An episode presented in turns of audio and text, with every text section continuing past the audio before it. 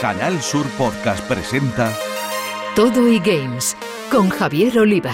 Bienvenidos, apasionados gamers. Arrancamos Todo y Games, ya sabéis, un contenido exclusivo en podcast de Canal Sur Radio en el que abordamos toda la actualidad de los eSports y los videojuegos en general, con una especial atención a lo que se juega en Andalucía. Y lo hacemos con dos de los mayores expertos en la materia que tenemos en nuestra tierra, como son José Manuel Fernández Speedy y Jesús Relinque Pella. Compañeros, amigos y especialistas, un placer teneros de nuevo en Toddy Games. ¿Cómo andamos, Javi? Buenas, compañero, ¿qué tal? Pues encantados de estar aquí, de contar con vosotros, porque tenemos preparadas muchas cosas interesantes, así que vamos ya con nuestro sumario.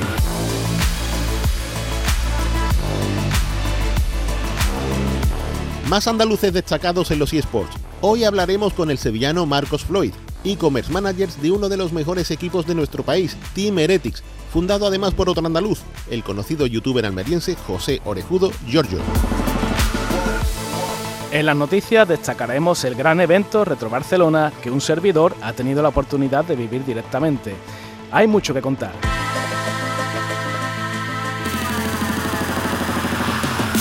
El videojuego tiene en la música uno de sus aspectos más destacados y para ponerlo de relieve estaremos en Toddy Games con uno de sus especialistas. Desde Chiclana, Jacob García, más conocido como Donut Droid, que nos contará su brillante trayectoria. Finalizaremos el programa, como es habitual, echando unas partiditas. Primero con un exhaustivo análisis a Minabo, que así se llama el juego realizado en nuestro país por David Ferriz y su equipo de Devilish Games, y luego con un vistazo retro al clásico Barbarian de Palace Software. Todo Games.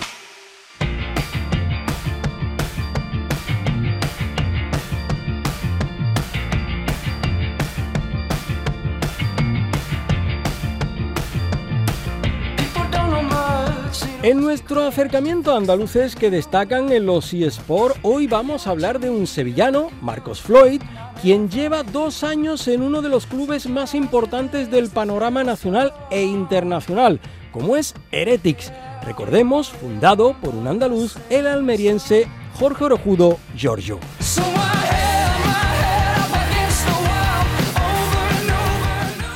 Amigo Marcos, ¿qué tal? Bienvenido a Toddy Games. Muy buenas, muy buenas. Bueno, eh, además de nuestros dos expertos habituales, José Manuel Fernández Espidi y Jesús Relinque Pella, que ya te escuchan, me acompaña hoy Oscar Patilla, que es compañero en Canal Sur Media y es, además, sabemos, buen amigo tuyo, ¿verdad, Marcos? Sí, sí, nos conocimos, nos conocimos por allí por Granada a través de una amiga mía, así que vamos, que tenemos en común. Así que bueno, Saluda, nos Oscar, conocemos de saluda, cerveza. saluda. ¿Qué tal, Marco? Hemos tenido nuestra aventura los dos juntos. sí. Hemos, hemos tenido acercamientos. Sí, acercamientos. Ya, pues por eso lo hemos sumado hoy al equipo de, de Todo y Games. Además, como le gusta esto de, los de los videojuegos, yo creo que, que va a ser aquí una buena terna con nuestros compañeros José Manuel Fernández Espíritu y Jesús Ya. Bueno, eh, si te parece, y por aquello de la cercanía, yo te voy a dejar ya con él, que él mismo empiece la entrevista. Así que mm, todo tuyo, Oscar. Sí, Vale, perfecto. Pues bueno, ya que estamos aquí para empezar, no sé, creo que nos puedes contar un poco de tu formación, de cómo has acabado trabajando en eSport. Cuéntanos. Pues mira, el tema de trabajar un poco en eSport es de manera autónoma y buscándote la vida. ¿eh? Esto todavía, aunque, aunque se está pro- profesionalizando, eh, un sector que está en auge, básicamente. Entonces, eh, bueno, yo estudié allí en Sevilla, yo soy de por allí, eh, además muy cerquita de donde tenéis los estudios, creo. Yo estuve estudiando allí en CESUR, en el Estadio Olímpico. Y empecé estudiando una cosa que tampoco tiene mucho que ver. Estu- estuve estudiando TAFAD, que es técnico en actividades físicas y deportivas. Y bueno, porque llevo toda mi vida jugando al fútbol en clubes sevillanos y tal. Y después me dio la venilla del marketing y, y me cambié a un grado superior de marketing. Yo siempre he sido un chico de grado, yo carrera, carreras nada. Y, y nada, después pasé, pasé directamente a un máster y terminé trabajando en Ereti, sinceramente, a través de, de LinkedIn. Eh, salió una oferta bueno. eh, de prácticas y la tiré. Y esto es curioso porque, bueno, eh, nosotros tenemos las oficinas aquí en Madrid, me tuve que mudar a Madrid Y bueno, como no daban, bueno, eh, de práctica lo único que podían ofrecerme eran, era una casa, que era donde estaban las oficinas anteriores, porque ahora tenemos unas oficinas muy cerquitas de, las anteriores. Y es una casa y estuve viviendo allí con los jugadores de FIFA eh, actuales. bueno, están representando al Betty, también te digo. así que, así que nada, fue un, un paso que se dio en un mes, todo muy rápido y la verdad que súper contento, porque es un, un equipo súper joven y la gente de staff también, o sea, yo tengo 25 años, o sea, que fite. De hecho, recuerdo que, que me comentaste que, claro, te habían ofrecido las prácticas, pero que no tenía, o sea, no estaban remuneradas y no tenía forma de estar viviendo allí ni nada, y tú se lo dijiste y ellos apostaron por ti para que te quedaras allí viviendo, ¿no? A todos gastos pagados y demás. Sí, eh, bueno, a mi anterior jefe, que, justo ahora está en, la liga de fútbol profesional, eh, por lo visto vio mi currículum y, yo no sé si mi currículum eh, le llamó mucho la atención o porque este, es así como de colores muy rosa, rojo y tal. y, se dio, se quedó con mi currículum, me llamó y, nada, me dijo que, bueno, que era una casa que nos podían ofrecer alojamiento y gastos pagados, y en vez de remuneración, obviamente. Y, nada, ni me lo pensé, la verdad. Me llamaron en agosto, eh, estaba yo en mi pueblo y al mes siguiente estaba en Madrid ya viviendo, o sea que súper bien. Marcos, ¿qué tal? Buenas, buenas. Hay una cosa, ¿no? Con la frase esa que se dice de no le veo color a la cosa. Eso con tu currículum, por lo que se ve, no tenía cabida. Yo sí, además, bueno, se me quedó en, una asignatura del grado superior. Se me quedó algo grabado que era que tu currículum, si lo veían entre, entre una pila de estas de folios blancos, que tu currículum destacase. Y digo, pues mira, el mío va a destacar. Exactamente, exactamente. Eso es un poco de neón por ahí también. Sí, sí, hombre, es lo que me faltaba ya, los LEDs que se llevan aquí los gamers. Pues mira, Marcos, lo, has comentado antes así un poco grosso modo, ¿no? Pero eh, tu, puesto en Heretics es el de e-commerce manager, ¿verdad? Sí, exacto. ¿Y cómo es ese trabajo en un club de élite de los eSports?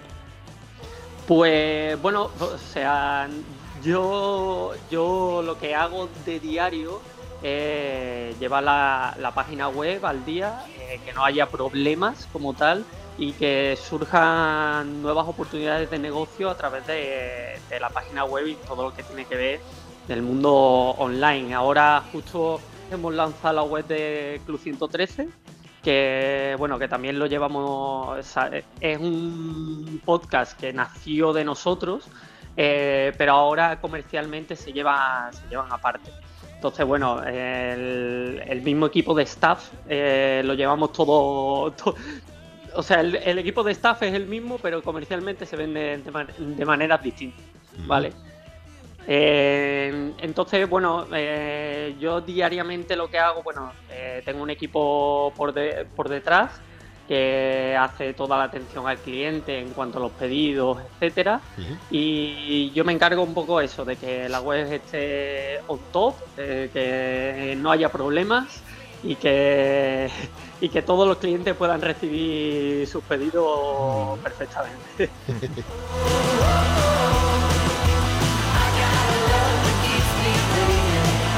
Bueno, Marcos, eh, vamos a hablar de, otra cosita relacionada con, los eSports. Nosotros siempre estamos en, nuestra entrevista, queremos aprender de, este mundillo y nos da la sensación de que el tema patrocinio, bueno, es algo fundamental ¿no? en la vida de, un club de eSports. No sé, cada vez más son, eh, son más las marcas que, tratan de conectar con los jóvenes ¿no? por esta vía. ¿Es, así o, o es de otra manera? Sí, Sí, la verdad que mucho, muchas marcas se, se, acercan a nosotros a través de, bueno, las marcas yo creo que ahora mismo están conociendo Twitch, aunque Twitch mm. lleva, lleva la pila de tiempo. Eh, y bueno, se están acercando a través de nosotros para llegar a un target diferente del que, del que tienen. Nosotros, bueno, ahora ha entrado Red Bull como patrocinador, Chupa Chups también, son marcas que también llevan apostando el tema de eSport y deporte en muchísimo tiempo. pero bueno, estamos esto lo lleva el equipo comercial, obviamente, pero se están en conversaciones diarias con un montón de marcas. Y entiendo que mm, con toda esta parte también de, la creación de contenido, tú tienes también mucho trato con los influencers, ¿no? No sé si solamente de creadores o también de, competición o cómo es ese trato. Sí, no, todos. O sea, para que os hagáis una idea, los, jugadores de Superliga, Flacker, eh, Zuairo, Aibo, etcétera, eh, ellos vivían donde eh, ellos viven ahora donde yo vivía anteriormente, en la antigua casa.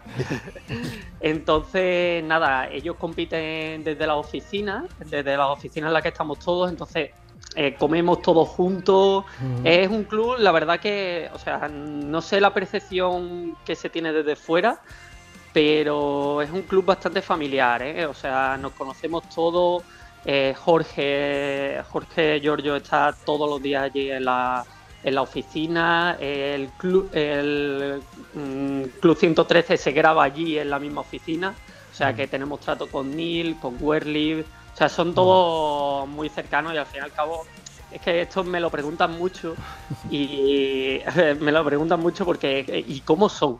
Bueno, pues son chavales, o sea, son, personas totalmente normales. Lo que pasa es que la gente sí que es verdad que, lo tiene un poco idealizado todo este tema, que también lo entiendo, ¿eh? por todo este fenómeno fan y, tal, pero, pero bueno, son chavales al fin y al cabo. Pues mira, una pregunta que va por esos derroteros precisamente, porque esto es porque nos pica la curiosidad, ¿no? ahora que lo has mencionado, ¿no? Pues el fundador y copropietario de Heretics, ¿no? Eh, andaluz, nacido en Almería, Jorge Orejudo, Giorgio, pues bueno, ha creado eh, un imperio de los eSports prácticamente de la nada, tiene toda una legión de seguidores y la pregunta es, ¿qué tal es?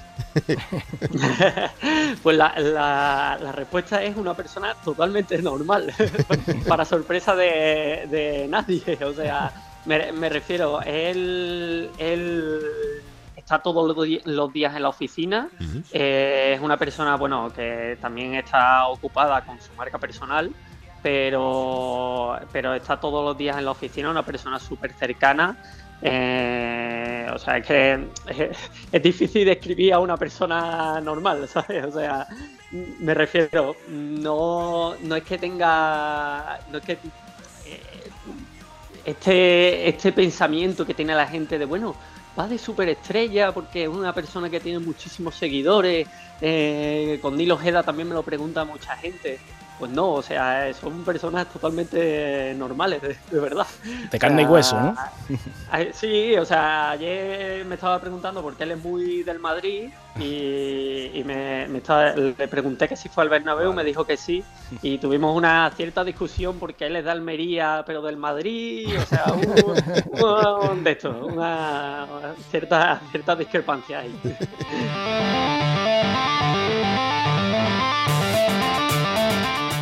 Bueno, Marco, eh, no queremos eh, acabar sin, hablar de la parte competitiva, ¿no? Eh, sabemos que en el sprint de primavera de, League of Legends, la competición, digamos, a nivel nacional más destacada, pues Heretics ha llegado a la final y, bueno, por desgracia cayó, ¿no? Como Vista Riders. ¿Resulta una decepción? ¿Cómo, ¿Cómo se ha vivido esta, este encuentro en el club? Bueno, el, equipo estaba una decisión no, eh, porque bueno, estar en la final siempre es un, logro increíble, pero eh, Luis Aragonés creo que era el que decía que las finales se ganan, no se, no se pierden ni se juegan, o sea, se tienen que ganar. Entonces, bueno, siempre es una decepción, pero eh, la verdad que estamos muy contentos, sobre todo también por, el recibimiento que tuvimos de los fans allí. Eh, nosotros desde, desde eh, llevamos un, autobús de fans de aquí desde Madrid a Zaragoza con todo pagado. Y, y, nada, llevamos allí a nuestra legión de fans que ahora están también con Valorant.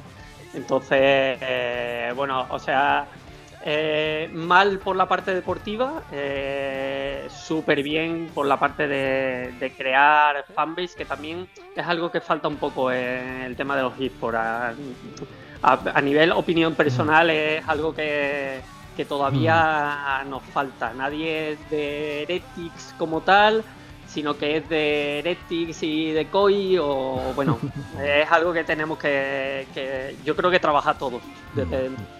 Bueno, eh, hemos hablado de, de LOL, eh, Marco. Eh, tú has nombrado también Valorant, donde, bueno, pues Heretics también destaca a nivel europeo. Pero, oye, ¿en qué más juegos está Team Heretics? Pues estamos también en FIFA. vamos con, con el Real Betis, Matías Bonano y otro, otro andaluz.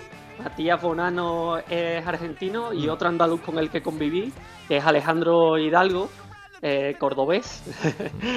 Así que nada, ellos están, están por allí. Y nada, eh, actualmente tenemos FIFA, eh, Valorant y, y LOL. Eh, lo mismo si se me escapa algo, me, me matan y ya está. Pero bueno, eh, Bueno, lo más importante. sí, sí. bueno, Oscar, pues tienes a tu amigo ya para despedirlo. No sé si, si hay alguna curiosidad que todavía quieras desvelarnos o simplemente, bueno, pues agradecerle que haya estado con nosotros aquí en, en Toddy Game. Bueno, ahora mismo yo creo que todo más o menos bien hablado. Si hay alguna curiosidad, pues si no ya me lo contará Marco luego bien, bien, fuera bien. de entrevista. Luego la filtramos, claro, de claro. récord, vale, vale. Claro, eso vale, ya es exclusiva, eso es exclusiva. Sí, sí, sí, nada, sí. que- Yo, yo quería decir que, Sí. bueno, que he visto también que, que tenéis, bueno, que, que habláis con gente de Giant también. Sí. Yo cuando llegué, ahora gente que está, que es mi antiguo jefe que estaba, que estaba en Ereti, ahora está en Giant, o sea que esto es, somos Claro. clubes hermanos entre comillas. Familia. Y, una- y un mundo muy, muy pequeño. Pues Marco Floyd, Sí, sí, sí. tan pequeño como que es andaluz, sevillano, está en Madrid, e-commerce manager de Team Heretis, uno de los clubes más importantes de nuestro país y fundado además, como hemos dicho, por un andaluz, por Giorgio. Que Marco, te deseamos mucho éxito y te esperamos en Toddy Game cuando, cuando tú quieras, ¿vale? Muchas gracias. eh, intentaré ir por, por allí por las oficinas. Un abrazo, cuídate. Un abrazo, chao, chao.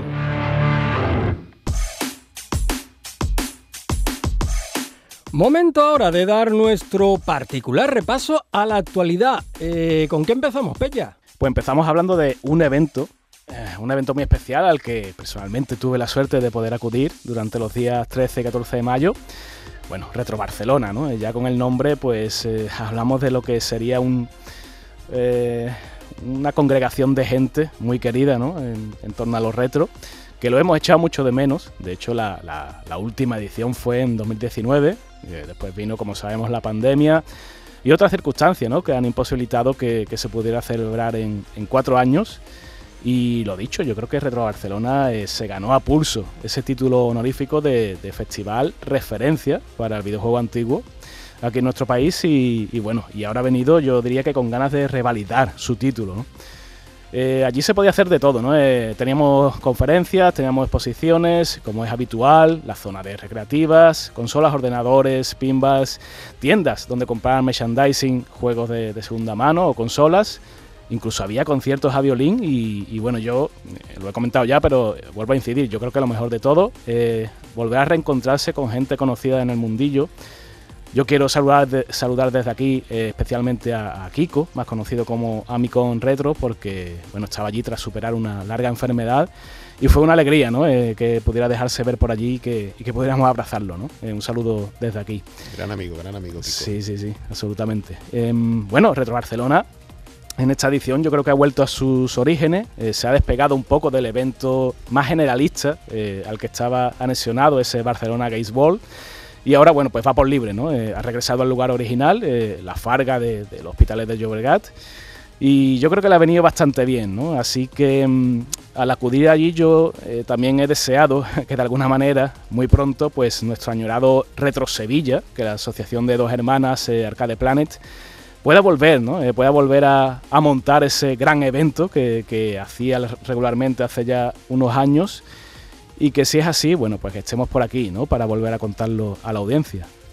Pues sí, necesitamos que vuelva ya Retro Sevilla, la verdad. Ojalá. Pero bueno, vamos a pasar de la península ibérica a Japón.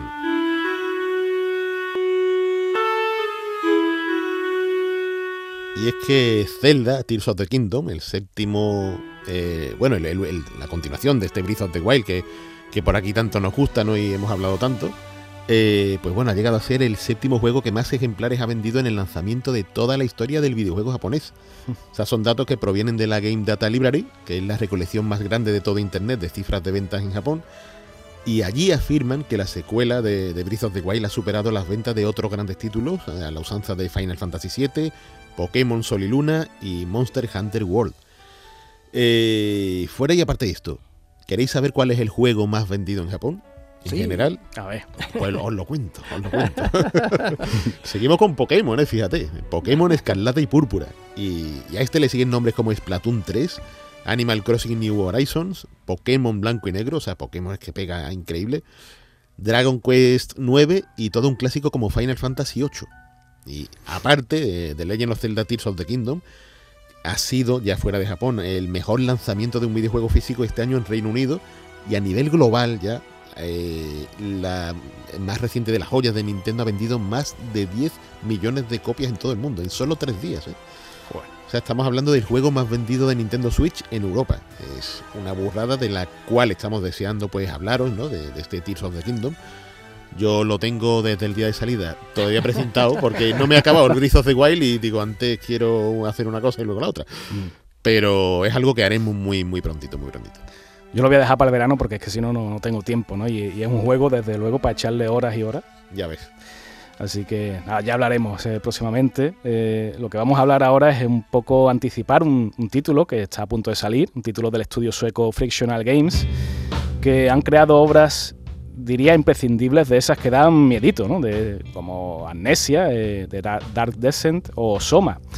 La nueva creación, de hecho, se llama Amnesia de Bunker y está encuadrada como podemos imaginar en el paraguas terrorífico, podríamos decir que es Amnesia, y que se ubicará, está claro, en un búnker, en este caso, bueno, situado temporalmente en la Primera Guerra Mundial en un entorno bastante hostil en el que nos dejan abandonados con una pistola y una única bala en el cañón, eh, como no sé, nos quieren mandar algún tipo de mensaje, no sé cuál será, pero seguro que es chungo, ¿no? eh, Tiene buena pinta. Sí, sí, sí. Eh, de las cosas que te gustan a ti, ¿no, Pidi?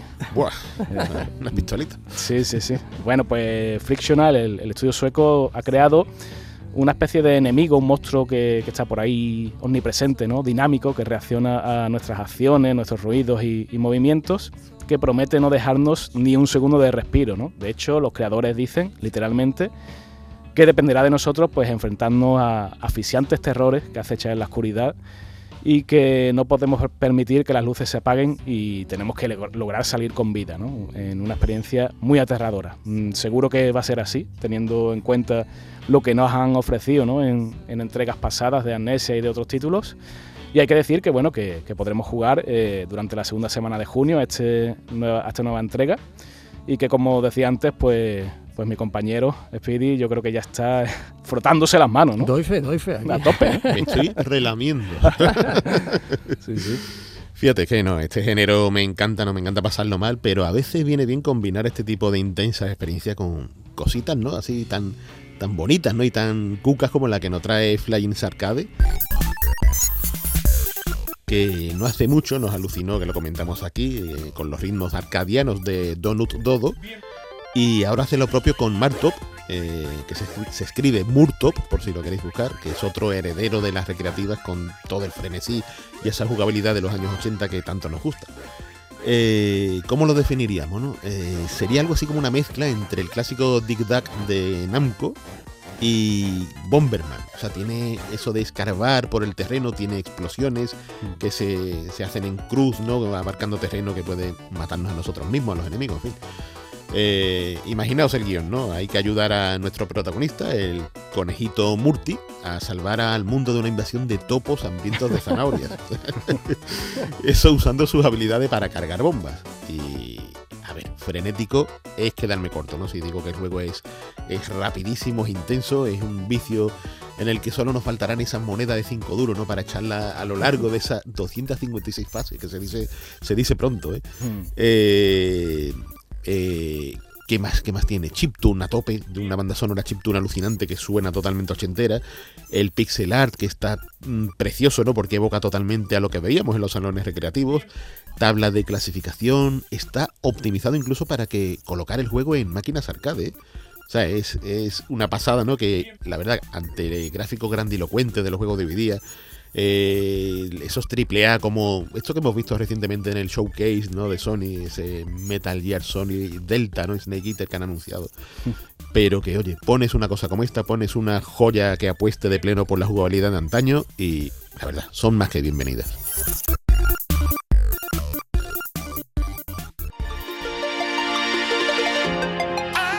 Hoy tendremos en el programa un talento sin igual en una especialidad que se ha asomado poco por estos lares y es que vamos a hablar con Jacob García, más conocido como Donut Droid, músico especializado en el mundo del videojuego que desde Chiclana viene a hablarnos de su obra, sus partituras y su periplo por el sector.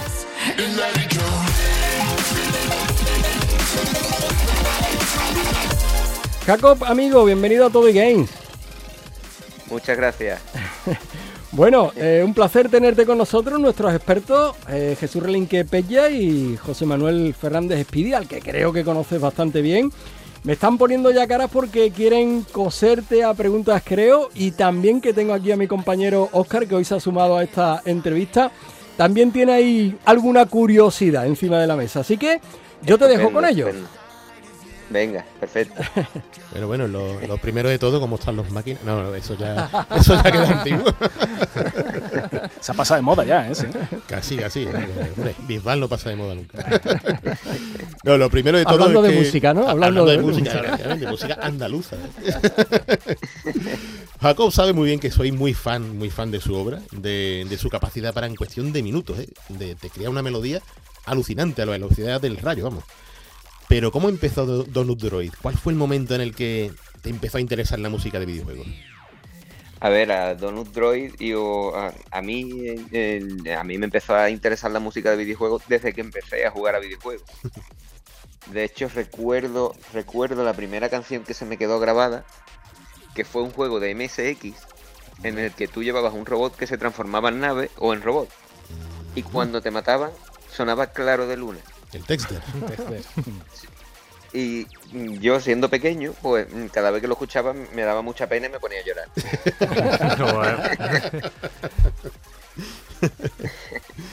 Pero realmente, realmente cuando yo empecé ya a componer música de videojuegos fue cuando, cuando yo me establecí ya en Cádiz y empecé ya a coger bien el Mod Plus Tracker, empecé a hacer chiptune de verdad y, y empecé a aprender lo que es la técnica el usar pocos canales, el, tipo de sonido que, mola mucho, ¿no? El, sonido NES, el sonido de Game Boy, pues te dan mucho, mucho juego a la hora de componer para videojuegos.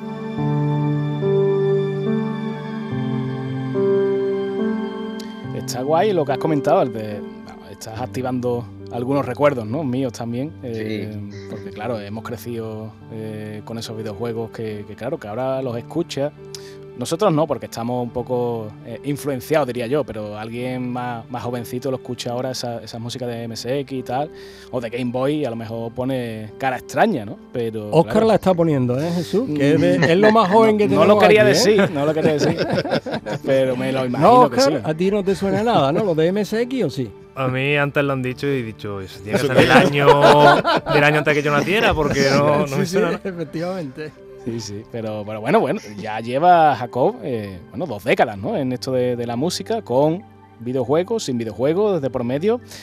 Yo creo que es el momento para que nos comentes algunos de, los mejores trabajos, eh, según tú, o por lo menos los que mejor recuerdo te hayan dejado. Pues mira, el que mejor recuerdo tengo yo fue una serie, hice una saga mm. de canciones con estética chiptune que fueron seis canciones y cada canción duraba 7-8 minutos. Y las hice con un colega, con un colega de que le enseñé yo a usar el, el Plus Tracker, que es el traqueador. Mm. Y empezamos a componer. Y al principio pues salían tremendas tremendas mierdas. truños. Tremendos truños. Pero cuando él le cogió ya el rollo y por, nosotros éramos muy metalheads, ver, era muy, él le gustaba mucho el power metal, a mí también me gustaba el heavy metal. Es, una música, el heavy metal y eso muy melódica. Pues mm, empezamos a tirar como hacia esa, esa vertiente del chiptune, que es un rollo chiptune con melodías muy heavy metal, y encontramos como nuestro nicho. Y de hecho, eh, la tercera de, esa, de la saga, que es General Chaos 3, eh, quedó primera durante muchos años en una página que se llama Módules, donde estaban grandes artistas como Skaven, eh, Purple Emotion, mm, gente muy grande de, la época. Pues estuvo durante un montón de tiempo la primera, de como la más votada y la que más le gustaba a la gente. Qué bueno. Mm, vaya, vaya. Pues bueno, decirte, Jacob, que en lo personal me encanta tu trabajo en Guts and Goals, que, aparte es un concepto muy curioso. Es un juego de fútbol en el que hay que meter los goles con bates de béisbol. O sea, una, cosa muy deporte. Interesante. y la pregunta es que, ¿cómo te llega a ti la inspiración de, ante lo que son ideas de juego tan desmesuradas, no tan locas?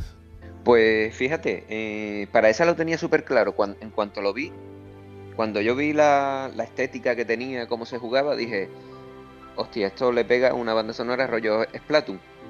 sí. Y dije, bueno, pues guitarreo, eh, batería rollo punk y para adelante. Y empecé. Y de hecho, eh, había días que sacaba hasta dos y tres temas por, por día, porque le cogí el rollo, me, gustaba un montón. Me, yo me gustó mucho, disfruté mucho componiendo para Guts and Goals. ¿Sale mejor la música, eh, Jacob, cuando te gusta el videojuego? Mm, sí, Sí, definitivamente sí. Hombre, pero hay veces entiendo que, tú compones el videojuego, o sea, compones la música y no has visto siquiera el videojuego, ¿no? Tienes nada más que un par de conceptos vagos, quizás. Ahí está, tengo algunos conceptos que se llaman, ¿no? Conceptos de. Y, a lo mejor, yo qué sé, algún boceto de un, y te cuentan la historia de los personajes, entonces tú ya dices, vale, pues si este personaje tiene un trasfondo triste, pero luego en el guion se va a hacer como un punto de, confianza para el protagonista o lo que sea, pues mm, a lo mejor le haces primero una melodía, un leitmotiv así más triste, más, más, más como ese rollo que tiene al principio, pero luego ese mismo leitmotiv lo puedes ir variando a hacerlo como un personaje de luz, ¿no? De, de confianza para el personaje y eso es, vamos, es lo que te va mm, lo que te vas adaptando tú a medida que vas viendo el guion y se va avanzando el juego.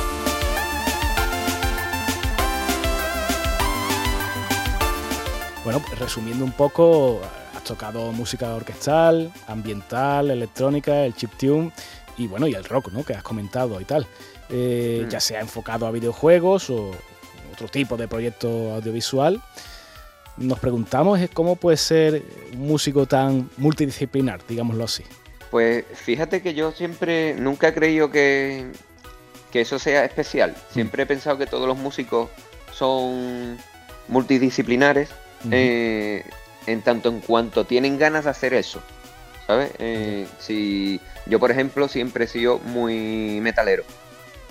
Pero empecé a escuchar blues y dije, hostia, qué guay, voy a sacar empecé a tocar blues. obviamente te cuesta, ¿no? No es una cosa que digas tú, pues voy a tocar blues y te pones a tocar, ¿no? Tienes que aprender y tal. Pero, por ejemplo, a la hora de hacer el chiptune, pues te cuesta un poquito más porque, claro, tú vienes de tocar instrumentos y de repente te pones a hacer música con pitidos. Entonces, mm, es como que tienes que ver en la técnica que se usa, cómo hacer una melodía que no quede, que no quede simple ¿no? Metiéndole a, lo mejor algún efecto de delay, o sea, efectos de eco y cosas de eso. Y, y, no sé, por ejemplo, la música orquestal, es que yo creo que sabiendo manejar el chiptune, puedes manejar muchos estilos. Porque el chiptune es tan simple y tan, tan, tan básico que si sabes cómo hacer música con eso, ya cuando te dan un violín que suena súper bien o, o, una orquesta, pues es súper fácil sacarle sonido y lo que nos gusta el chiptune, ¿eh, Jacob? me encanta. o sea, es algo que nos apasiona. Bueno, pero para el que no lo sepa, que esto esto viene bien para, para Oscar, eh, explicar lo, que es el chiptune, por ejemplo. Vale. Eh, es hacer música utilizando el sonido de viejas máquinas, de consolas, ordenadores antiguos, o sea, hacer música con la NES de Nintendo, hacer música con el chip de sonido del Commodore 64, de la Mega Drive, de todas esas máquinas de Game Boy, esas máquinas de antaño, y, realmente es utilizar mm, tu capacidad compositora de cara a pocos recursos, ¿no? A muy poquitos recursos. De hecho, antes cuando comentaba esto estaba pensando en Pokémon, los de la Game Boy Color, que tenían muchas musiquitas de pitidito, aunque alguna que otra ciudad era un poco irritante, pero algunas otras sí que eran míticas y estaba muy guay. Claro, es que salen melodías, melodías fantásticas, ¿no? Y, claro, el que se mete en esto eh, es difícil que salga, ¿no? Y, por eso a mí me gustaría que Jacob, nos explicara qué es lo que te explica, eh, te explica, digo, te flipa y, y por qué te engancha tanto esta vertiente. Mira, eh, yo creo que lo principal que me engancha a mí del chiptune es que eh, tienes tan pocos recursos que eh, por, por, por, fuerza mayor tienes que sacar mucha creatividad. Mm. Porque a lo mejor en una orquesta hay 40 instrumentos, pero en una canción de chiptune hay 4. Y con esos 4 tienes que hacer una canción que suene bien. Entonces te las tienes que ingeniar. Entonces es como lo que yo digo, ¿no? Que contra, bueno, lo digo yo y lo dice mucha gente, que contra menos recursos tengas, más creativo te vas a volver. Ha comentado antes Oscar el, el Pokémon, yo estaba pensando precisamente en algo parecido, eh, bueno, quizás por, por, otros motivos, porque a mí me gusta el tema del, misterio, ¿no? El videojuego y... No, qué va. Eh, acabo de descubrir aquí una cosa increíble. Ya está vendiendo su libro, ya está vendiendo su libro. Es pan puro. Es que, es que, lo he visto claro, lo he visto claro. En Expediente V, el libro. de Jesús Relinque Exactamente. Bueno, ahí hablo de la música embrujada del, del pueblo, la banda de Pokémon, ¿no? De Game Boy, que dicen que inducía el suicidio a a, ciertos niños de entre 10 y 12 años, ¿no? De hecho, yo no lo quería decir porque digo, me da un poco de cosa, pero bueno, ya saca el tema. ya, ya, eh, Lo he visto claro. Lo he visto claro. No sé qué piensa Jacob de, de ese tipo. Eh, le decían el sonido binaural, ¿no? No sé por qué, pues. pues era esa, la canción de la que hablas era de la del pueblo La Banda. Esa, esa, sí, correcto. Y, y esa es irritante, es súper irritante porque eh, tiene un acorde que está disminuido y la melodía que te está haciendo no tiene nada que ver con el acorde. Entonces como que a la mente es como no, encaja, Dios, me está, me está volviendo loco. Entonces es normal que te saque de, la de tu casilla. Pero para tirarte, para tirarte a los bloques de Campo del Sur o, no tanto. De hecho, eso iba a decir, estaba adrede porque no me acuerdo si el pueblo de banda era como fantasmal sí, o sí, sí, cementerio. Era por eso, claro. Eh, hmm. Bueno, eh, Jacob has hablado antes, al principio, de, aquel tester, ¿no? De, de MSX, el del robot que se transformaba y tal, que entendemos que será, no sé si tu primer contacto con el videojuego o el que te marcó, ¿no? Pero... Sí, ese fue el primer juego que jugué. Claro, el primero, bueno, pues nada, pues ahora te tienes que mojar diciéndonos el favorito de toda la vida tuya. Mi favorito es el Monkey Island. Vamos, seguro. Muy bueno. De Secret Monkey Island, vaya. De Secret Monkey Island, además el 1. y la musiquita, ¿no? La música es que ahí, ahí me enamoré yo de la música de los videojuegos, mm. con ese juego. Pues Jacobo García, mm, Droid, eh, compositor que nos encandila a todos y nos ha encandilado en esta entrevista desde Chiclana con maravillosas melodías para los videojuegos que tienen la suerte de acogerlas. Queremos seguir escuchando tu obra y oye, por eso te deseamos mucho éxito y que estés aquí en Todo Game cuando, cuando tú quieras. Pues muchísimas gracias.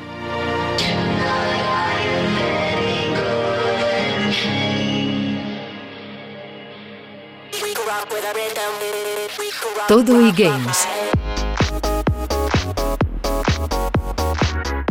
Llega la hora de jugar y lo vamos a hacer con un violento clásico como Barbarian, pero antes toca hacerlo con bueno, no quiero hacer el juego de palabras fácil, pero es lo provocador de la creación de, un estudio español. Se trata de Minabo, que así se llama este juego. Es así, ¿verdad, Pella? Es así, así. Qué escándalo. Vamos, tengo escrito aquí el guion delante mía y la verdad que es complicado, ¿no? Hay, hay, hay alguna frase por ahí que, que, bueno, que tienen tela. ¿Alguno dudará de que lo han hecho a posta? Sí, sí, sí. A ver, y, y cuando salió, ¿no? Minabo fue arrasador, ¿no? Mm. un auténtico bombazo. Eh, bueno, se, se, propagó como una enfermedad por las redes sociales, por mm. los medios. Eh, todo el mundo haciendo juegos de palabra, como es obvio, memes, de todo, ¿no? Eh, a ver, yo creo que está claro que, que Devilish Games, que son lo, los creadores, querían en primera instancia, bueno, lograr que no pasara desapercibido, ¿no? El, el anuncio, desde luego lo consiguieron, está claro. Y claro, ahora llega la, la, hora, ¿no? Ahora que está el juego en la calle, de, de comprobar si realmente detrás de mi nabo hay algo jugoso, con peso, ¿no? Que tenga peso, que sea ya más allá que, que ese simple atractivo, ¿no? Para ponerlo en redes. Y a ver, ya un poco más, más en serio, yo creo que las sensaciones son muy positivas, ¿no? Eh, claro, con el nombre uno dice, no sé de qué irá el juego a priori y yo creo que nunca, nunca hubiera pensado que estaríamos ante un simulador social, un juego que emula el desarrollo de la vida y que claro, utiliza una familia de nabos para representarla, ¿no? Eh, bueno, es que en mi nabo vamos a contemplar el, el paso del tiempo, eh, como los efectos ¿no? de este paso del tiempo, eh, viajando por todas y, y, cada una de las etapas de la vida. Eh, etapas con, bueno, ya sabéis, ¿no? Ratitos buenos y, y ratitos no tan buenos, ¿no? y todo reflejado en esta familia de, de hortalizas como yo diría que una especie de barrera ante el jugador que minimiza esa carga dramática de, de cada situación, ¿no? Estamos, eh, si, pensáis en, yo qué sé, en vicisitudes vuestras propias, ¿no? Personales, pues pensaréis que, hay momentos que, pueden ser eh, muy impactantes, ¿no? En, dentro de lo que es una familia. Claro, eh, por ejemplo, todo, todo, todo, empieza con el nacimiento de, un nabo que, brota de la tierra, sus padres aguardando ese gran momento de, que vea la luz, ¿no? Su vástago. Y después de eso, bueno, pues tenemos 25 fases con objetivos, donde tendremos que in interactuar con, bueno, con otros personajes. Eh, y dependiendo de lo que hagamos, nuestras acciones, las relaciones entre ellos, eh, bueno, pues el, el, nabo en este caso vivirá más o menos tiempo, tendrá más felicidad. En fin, un esquema de juego muy original y, y una puesta en escena, por cierto, también bastante agradable, ¿no? Un estilo artístico, a mí me recordaba eh, a una época de, de, de, la ya vetusta PSP, ¿no? Ya, ya pasado bastante tiempo, donde salieron un par de juegos que eran Loco Roco y, y Patapón, que tenían mucha personalidad, ¿no? Y que, que bueno, eh, emulaba de, algún, de, alguna manera el estilo de, de, dibujo de un chaval, que también vimos en su día en, otro juego aún más antiguo, ¿no? De, en este caso de, Super Mario, el Yoshi Island juegazo de Super Nintendo. Y, y la verdad que, bueno, eh, Devilish Games pues lo ha hecho muy bien en este apartado, eh, en un juego en el que, a, ver, no, no, vamos a tener acción trepidante, un desafíos eh, de gran dificultad, ¿no? Eh, aquí estamos en un título que, que, se juega con tranquilidad, ¿no? Yo creo que para todo tipo de, de público, manejando a esos personajes, como hemos dicho, interaccionando entre ellos, hay una serie de, de, estadísticas que nos miden lo que, lo que está ocurriendo en el juego, ¿no? Eh, bueno, intimidad, pertenencia, esperanza de vida, cosas bastante abstractas que, rara vez se ven en, en los videojuegos y que, y que, bueno, van variando dependiendo de varios factores que son deudores de lo que estamos haciendo nosotros en el juego, ¿no? Y, y bueno, profundizando un poco más, eh, Devilish ha contado con el asesoramiento de, de especialistas en psicología, que, que, les han ayudado a representar lo que decíamos antes, ¿no? Momentos claves en la vida, nacimientos, celebraciones, la soledad o la propia muerte, ¿no? Y a pesar de que sean nabos los que viven, los que se reproducen y mueren, pues oye, que hay momentos que, que la barrera digital entre el juego y nosotros se, se traspasa, ¿no? Y, y, te llega muy, muy adentro, ¿no? En fin, más allá de la coña, ¿no? Con la que estamos con, el nombre, que, bueno, que está para eso, ¿no? Eh, destacamos la valentía de adentrarse en, en, en, un terreno, un escenario muy poco habitual en el videojuego, ¿no? Un camino muy distinto a lo que estamos acostumbrados de ver, incluso en el terreno indie, ¿eh?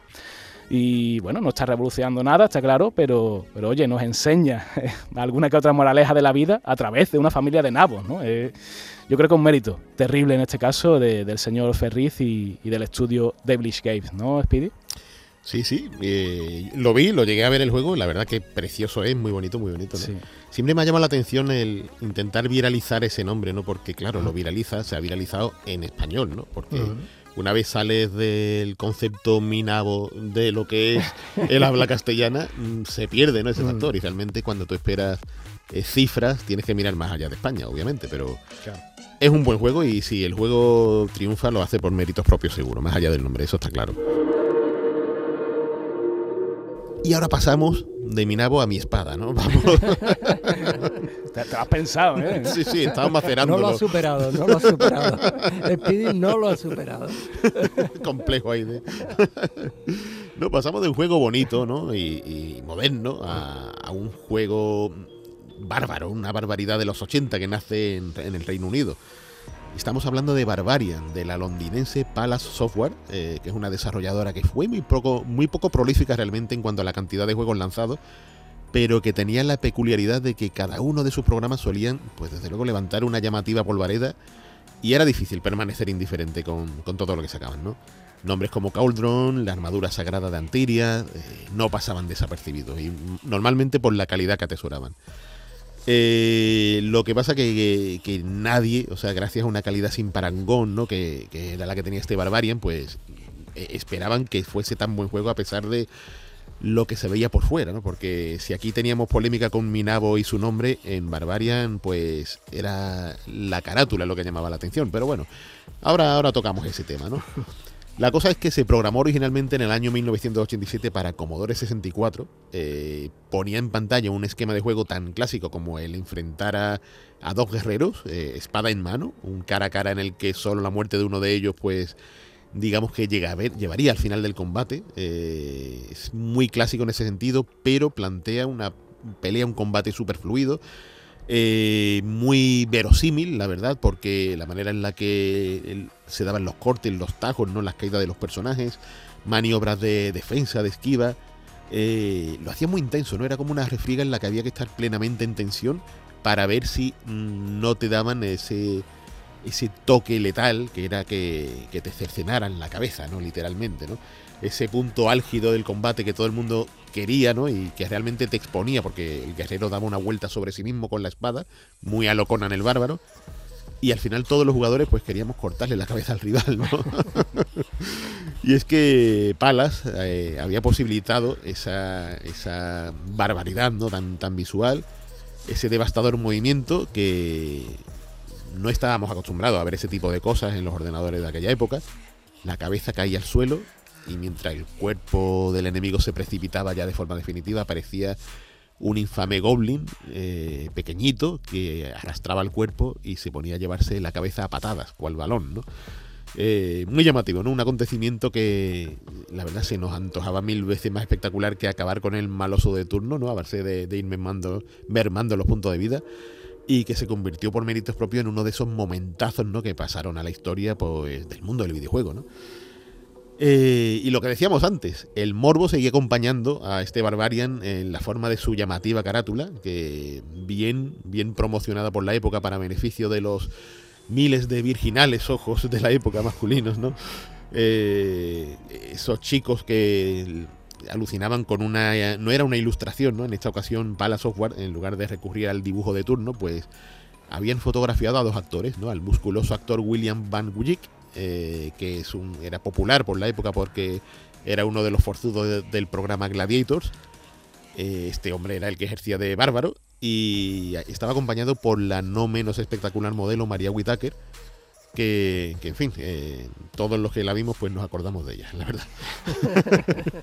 claro, es que, imagínate, el plan bárbaro, sus escasos atuendos, ¿no? Pues aceleraban las pulsaciones de propios extraños y eran una de esas imágenes capaces de vender ¿no? un producto por sí misma. Eh, que repitieron la fórmula cuando salió Barbarian 2, ¿no? con la carátula.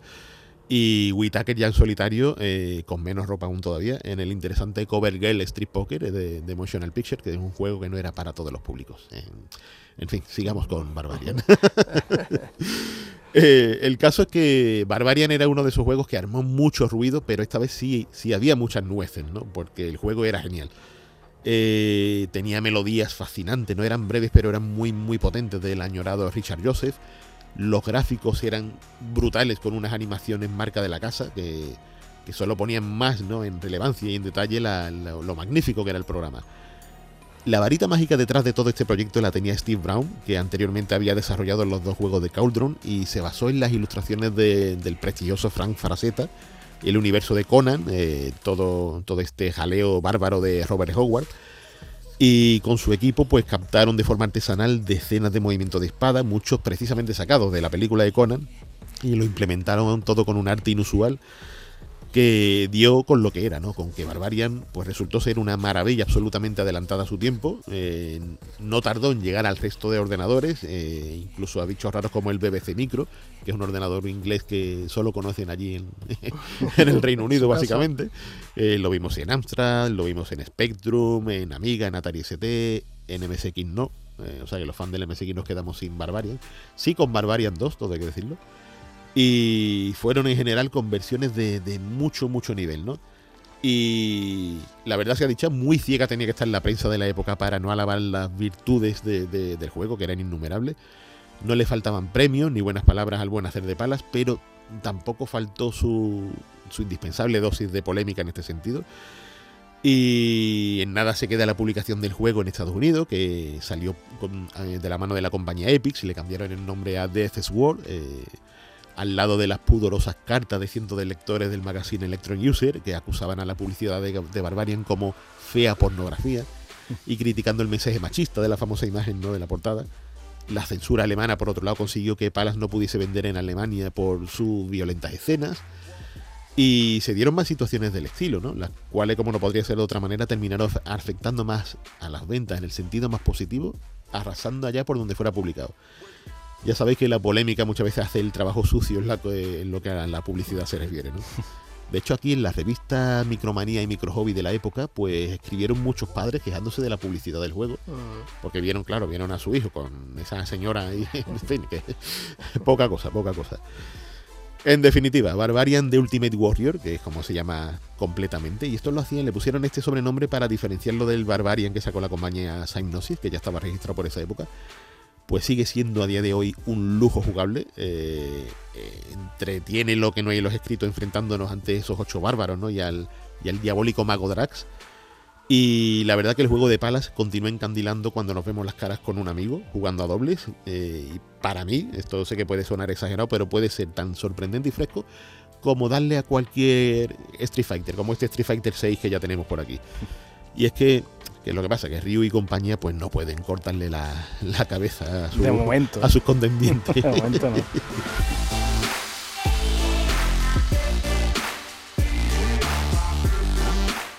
Llegamos al final de esta nueva entrega de Todo Games, el podcast exclusivo sobre videojuegos de Canal Sur Radio que ha estado realizado técnicamente por Álvaro Gutiérrez y Adolfo Martín, al que os pedimos que os suscribáis en nuestra plataforma o también en Spotify o Google Podcast. Nuestros expertos José Manuel Fernández Speed y Jesús Relinque Pella, como siempre, se despiden con un volvemos en dos semanas y mientras tanto... A, seguir jugando.